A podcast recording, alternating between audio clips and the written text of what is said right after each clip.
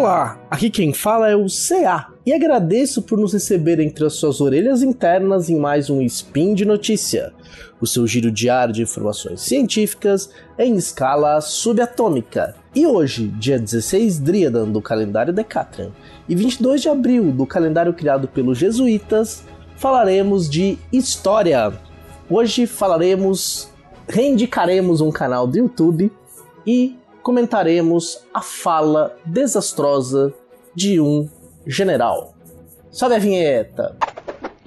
Speed Notícias.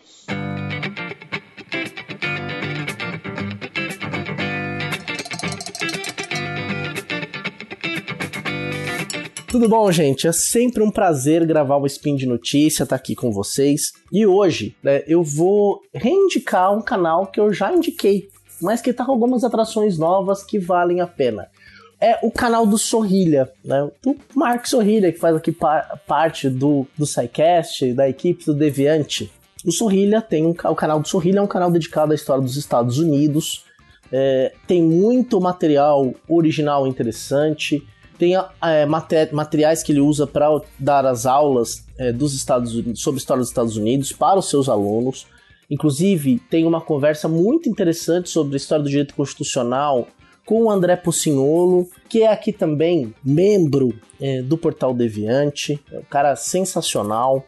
Então, é um canal que vale muito a pena ser assistido, né? ser conferido. Se você ainda não está inscrito lá, se inscreva e clica no sininho, não perca as notificações, porque ele também tem uns vídeos curtos que ele posta também no Instagram muito informativos, divertidos, didáticos, que são imperdíveis. Se você tem interesse em aprender sobre história dos Estados Unidos a partir de uma divulgação científica muito bem feita, eu recomendo. E por que, que eu estou reindicando esse canal? De vez em quando eu indico coisas né, no Espinho, porque eu acho bem interessante também divulgar bons trabalhos de divulgação científica que são feitos em redes sociais ou em plataformas de distribuição de conteúdo. Né?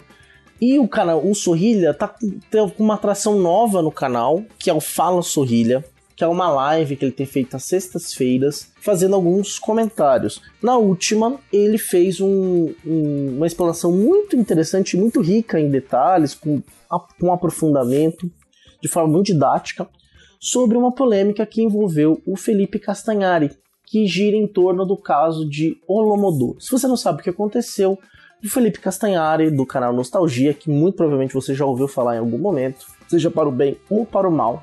É um show, um showman, né? Ele tem ali, ele é um é, tem o seu canal, é, faz conteúdos de história, né? Apresenta conteúdos de história, com alguns documentários sobre a Segunda Guerra Mundial. E num dos últimos ele fez um na qual ele fala da questão do Holomodor. É, a gente tem que tomar muito cuidado, e aí a historiografia, aí tá o papel dos historiadores de dar historicidade dos eventos. Né? A versão dos fatos que dizem que o Holodomor foi um genocídio provocado pelo Stalin, pelo governo de Stalin, ela foi uma, uma versão construída ali nos anos 30 pelo Partido Nazista, né, que transformou aquela grande é, tragédia que ocorreu na Ucrânia é, em uma arma política, dizendo que foi o Stalin que quis massacrar o povo ucraniano. Né? É, não é necessariamente um consenso entre a historiografia que foi por isso que aconteceu, mas sabe-se muito bem que a origem dessa versão está lá nos anos 30. Mas muita gente não sabe disso. Né? E o Felipe Castanhari é, colocou essa informação, e a gente sabe, e o Marcos Rilha coloca isso muito bem, concordo com ele, que temas que envolvem uma memória do comunismo, um Brasil extremamente polarizado como nós estamos vivendo, né, porque se associa-se à esquerda apenas a uma forma de esquerda, né, que todo mundo que é de esquerda é comunista, é quando a esquerda é muito mais plural do que isso, assim como a direita é muito mais plural, né, quer dizer, volte a escutar os nossos é, episódios sobre ismos da política, quer dizer, no Brasil a direita e a esquerda não são um bloco único, não são dois polos opostos, é, existem aí muitas muitas variedades, muitos tons de vermelho e muitos tons de azul. Será que a gente pode identificar a direita como azul? Mas só para a gente dar um exemplo cromático, né?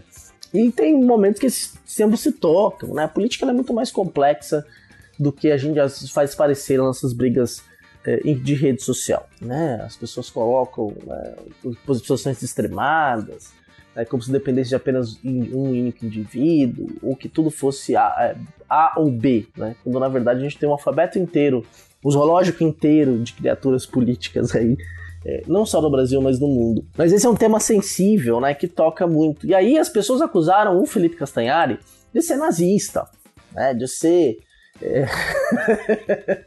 é, deram uma exagerada, né? E o Marcos Sorrilha faz um comenta, comenta essa live e tem um ponto, acho que é o um ponto central é, na minha percepção, né? Que muitas das críticas foram direcionadas ao Castanhari, cobravam do Castanhari uma postura é, de historiador, né?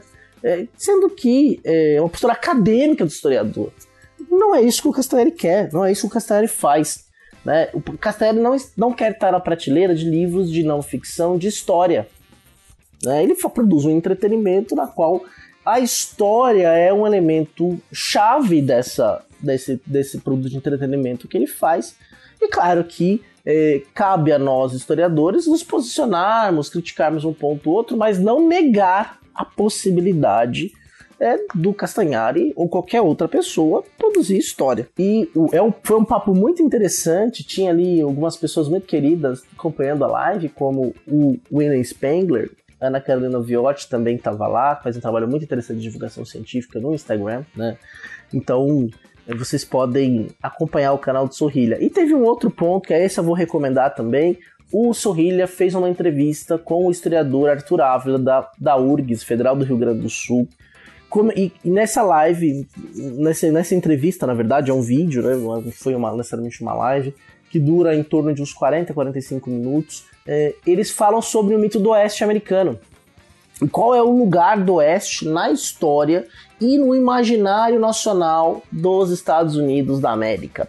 Assim, imperdível. E é interessante o momento no qual é, o Arthur deixa muito claro como que a, a teoria da fronteira do Frederick Jackson Turner vai ser fundamental para manter a ideia de movimento, né? E como esse oeste ele tem diversos momentos históricos. Que primeiro eram Montes Apalaches, bem próximo da, das 13 colônias originais, depois esse oeste vira o Texas, e por fim as grandes planícies, que é muito representado na região da Califórnia, é, no cinema. Né? Nos filmes de Bang Bang, de, os westerns, né? o de Velho Oeste, é como isso vira ali é, um motor da civilização ocupando espaço selvagem. É claro que atualmente a historiografia americana estadunidense, como muito bem coloca o Arthur Ávila, ela vem trabalhando a questão dos genocídios cometidos nessa expansão, mas que é, na construção do nacionalismo, do imaginário nacional é, dos Estados Unidos da América, como que a ideia de levar do homem branco levando a civilização para além das fronteiras originais, expandindo essas fronteiras e levando consigo também a civilização e o desenvolvimento marcam muito do imaginário e da construção da identidade nacional dos Estados Unidos da América, né? que uma ideia da expansão pro oeste ela uniu tanto é, escravistas quanto os anti-escravistas, os industriais e, os, e, os, e as pessoas que pensavam no campo como grande motor né, os ruralistas, vamos colocar assim, embora esse termo seja anacrônico para usar naquele período, que é um termo muito atual, mas só para ficar claro, né, para colocar um conceito. Então é imperdível, assim, como essa tem outros materiais muito interessantes. Então se você ainda não conheceu o canal do Sorrilha, vai lá e se inscreva. E aí eu vou para minha última notícia. Recentemente, agora na Páscoa, veio à tona áudios de sessões do Supremo Tribunal Militar durante o período da ditadura civil militar que demonstraram que os, as alta corte da militar, da justiça militar, tinha consciência ainda nos anos 70 eh, das, dos processos de tortura que aconteciam contra presos políticos. Esse foi um trabalho realizado pelo Carlos Fico e eh, lembrando ou informando para quem não sabe que o acesso a esses áudios tem uma longa história. Né? Um historiador advogado, que agora, perdão, me falhou o nome, entrou com uma ação no Supremo Tribunal Federal em 2006 para ter acesso a esses documentos deveriam ser documentos públicos, né? É, e só agora, em 2022, a partir de 2018, na verdade, passou a ter acesso parcial e em 2022 acesso total às gravações das sessões do Supremo Tribunal Federal, porque algumas dessas sessões eram sessões secretas.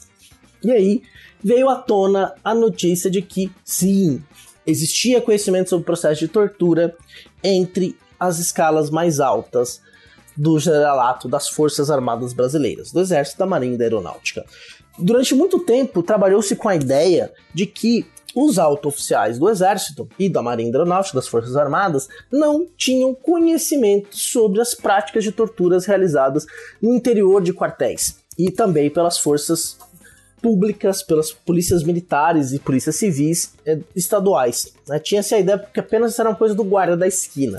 Hoje a gente percebe que todo o sistema governamental, incluindo o sistema de justiça dos militares, sabia, tinha consciência de estar envolvido nisso. E aí então, o presidente do Supremo Tribunal Militar, é, numa incompostura, desdenhou disso e disse que ninguém perdeu sono e diz uma frase que é tenebrosa da ideia de que só varre para um lado.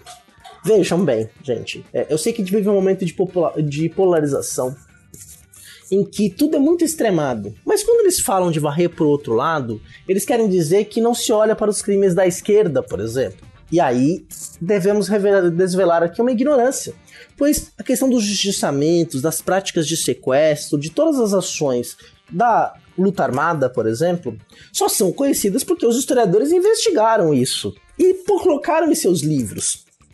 Né?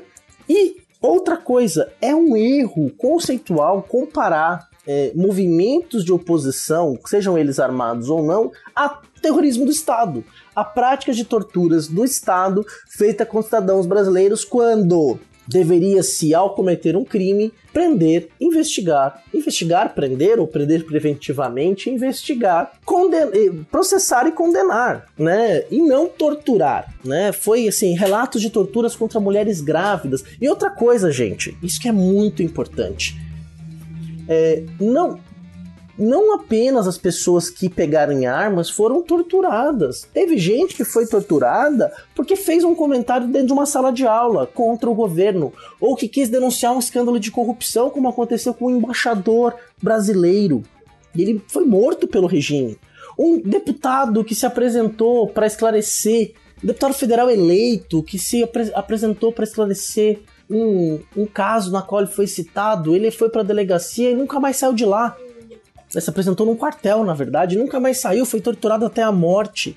Pessoas que distribuíam panfletos, se manifestavam pacificamente, e mesmo as pessoas que pegaram armas jamais deveriam ter sido torturadas. Não é comparável, não existe varrer para os dois lados. Aqui a gente tem que fazer o quê? Recuperar essa memória, esclarecer e curar essa ferida. Essa ainda é uma ferida aberta. As pessoas precisam saber o quão horrível é viver sob uma ditadura. E nas, nas escolas militares, na versão que quer se aprender oficialmente, nas escolas superiores de guerra do Brasil, se ensina que os, os, as Forças Armadas salvaram o Brasil do comunismo, quando isso é uma falácia. Não existia real ameaça comunista ou grupos comunistas realmente preparados para derrotar o Exército Nacional na década de 60. Então isso é uma anedota que virou versão histórica. Né? Por exemplo, João Goulart nunca foi um comunista. Eu aprendi na escola né, que o João Goulart era um comunista. Né, lá nos anos 90. E é obviamente que estudando e dando aula sobre Brasil e República, a gente vê que está muito longe disso. Então, é, cabe aos militares reconhecerem os graves erros cometidos durante a história civil militar já estão anistiados, já foram perdoados. Mas admitir os erros e tentar não. tentar trabalhar com jovens oficiais e com altos oficiais de que isso não deve acontecer novamente, que os militares têm uma função fundamental dentro do Estado-nação brasileiro e que não deve ser na política não deve ser intervindo em governos democraticamente eleitos e que devem respeitar o seu espaço constitucional. Eu tenho um respeito imenso pelas Forças Armadas brasileiras, elas fazem trabalhos importantíssimos da região amazônica, por exemplo, tem escolas de excelente de formação militares, mas a memória histórica que eles produzem é a memória histórica falseada. Então é importante que nós trabalhemos de forma séria, acadêmica, com pesquisa em documentos, esse passado. Olhar para o passado não é revirar os túmulos, não é reabrir túmulos, General Mourão. Olhar para o passado é um processo de cura social, um processo de aprendizagem dos nossos erros. Um presidente do Supremo Tribunal Militar, da forma como ele falou, com o desdém que ele falou, não merece estar no seu posto. Isso é uma impostura. Não se trata a memória daquelas pessoas que foram torturadas pelo Estado dessa forma.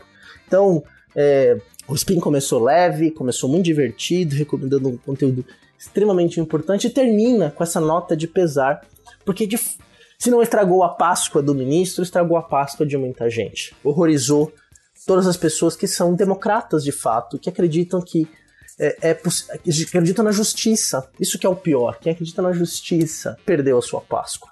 Então é isso. É, vou fechar, fechar o spin por aqui. Me alonguei bastante. Você sabe muito bem que essa iniciativa só é possível graças ao apoio de madrinhas e padrinhos ao, do SciCast. Né? Quem, quem vira madrinha e padrinha do SciCast? E você pode se tornar, se você puder e quiser, uma madrinha ou padrinho do SciCast, seja pelo Patreon, pelo PicPay. Não se esqueça que os links comentados estão no post e você pode então comentar, vamos discutir, vamos, vamos democratizar esse espaço. Até o próximo Spin, até amanhã.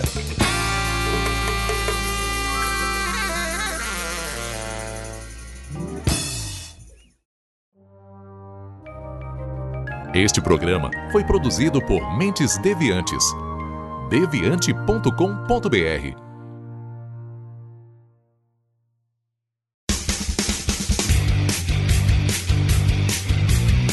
Cortes, edição de podcast.